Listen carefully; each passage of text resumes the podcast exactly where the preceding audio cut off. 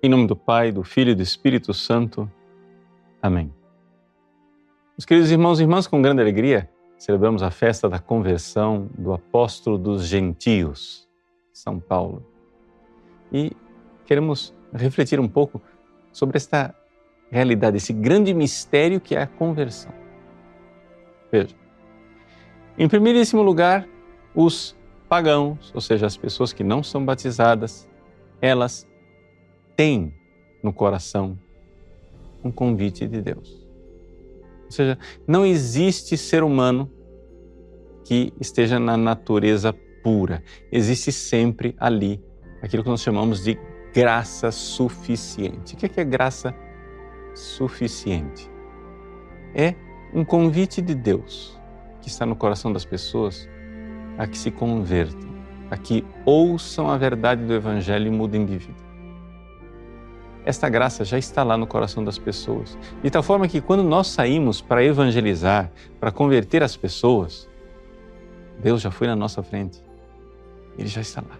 O pregador aqui fora é somente uma ocasião para que essa pessoa finalmente escute aquele suave convite de Deus que está no seu, seu coração. Isto é que nós chamamos de graça suficiente. Ou seja, é uma forma de ser da graça de Deus que está lá, mas que é mais potência do que ato. Deixa eu explicar essa história de ato e potência. Veja, uma semente é uma árvore em potência. Ela não é árvore, mas ali tem um ser, tem um jeito de ser, tem uma coisa que faz com que uma pedra não seja uma árvore em potência, mas uma semente sim. Então, o que é que, qual é o ser que está na pedra? E qual é o ser que está na semente que faz com que uma possa ser árvore um dia e a outra não? Ora, um jumento, um cachorro, um gato, nada disso pode ser filho de Deus. Por quê? Porque não tem a potência, não tem essa capacidade. Agora, nós, seres humanos, que podemos ouvir ao convite de Deus de sermos filhos, nós temos em nós, mesmo pagãos, mesmo contrários a Deus, mesmo inimigos de Deus, existe ali um convite de Deus que nos estende a mão, estende a mão para os seus inimigos e quer fazer de nós amigos. São Paulo era inimigo de Deus. Ele mesmo diz isso. Quando éramos inimigos de Deus. E qualquer pessoa em pecado mortal é inimigo de Deus. Pois bem, mas não é uma inimizade que venha da parte de Deus, é uma inimizade que vem da nossa parte. Deus mantém sua mão estendida, graça suficiente, e quer que nós nos convertamos. Até que então se dá a ocasião. A conversão de São Paulo, ela é extraordinária no sentido que ela aconteceu sem uma ocasião humana. Ou seja, aconteceu por uma intervenção milagrosa. Não havia ninguém pregando para São Paulo. Simplesmente no caminho de Damasco, uma luz. São Paulo, então, com aquele milagre, aquele evento extraordinário, sem ocasião humana para se converter, ouve a voz que o convida para a amizade.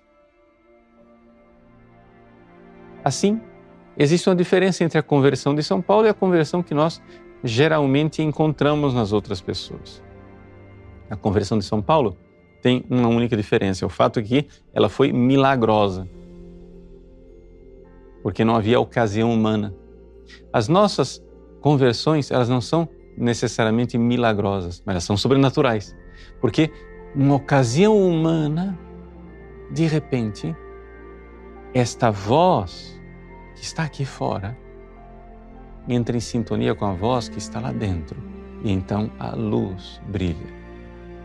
E a pessoa crê. Um outro ponto de diferença entre a conversão que geralmente acontece nas pessoas e a conversão de São Paulo, é que a conversão de São Paulo não somente foi milagrosa, ela foi repentina. Ou seja, São Paulo foi trazido do nada já para a santidade.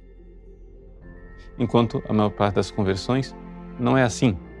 Ou seja, a maior parte das conversões acontece uma ocasião humana em que aquela graça suficiente que estava lá no coração recebe do céu a graça atual. E aquela graça atual, aquele ato de Deus que faz com que a potência passe ao ato, eficazmente realiza a conversão da pessoa. Mas aquela conversão geralmente é um pouco ainda claudicante, ainda é meio manca. É como uma pessoa que precisa fazer fisioterapia para finalmente reaprender a andar. Persevere, não desista. É o começo. Mesmo cambaleando, vá, porque Ele quer que você tenha uma transformação, sim, lenta, gradual, mas firme e prodigiosa, para que você, como São Paulo, seja um gigante percorrendo o seu caminho. Deus abençoe você. Em nome do Pai, e do Filho e do Espírito Santo. Amém.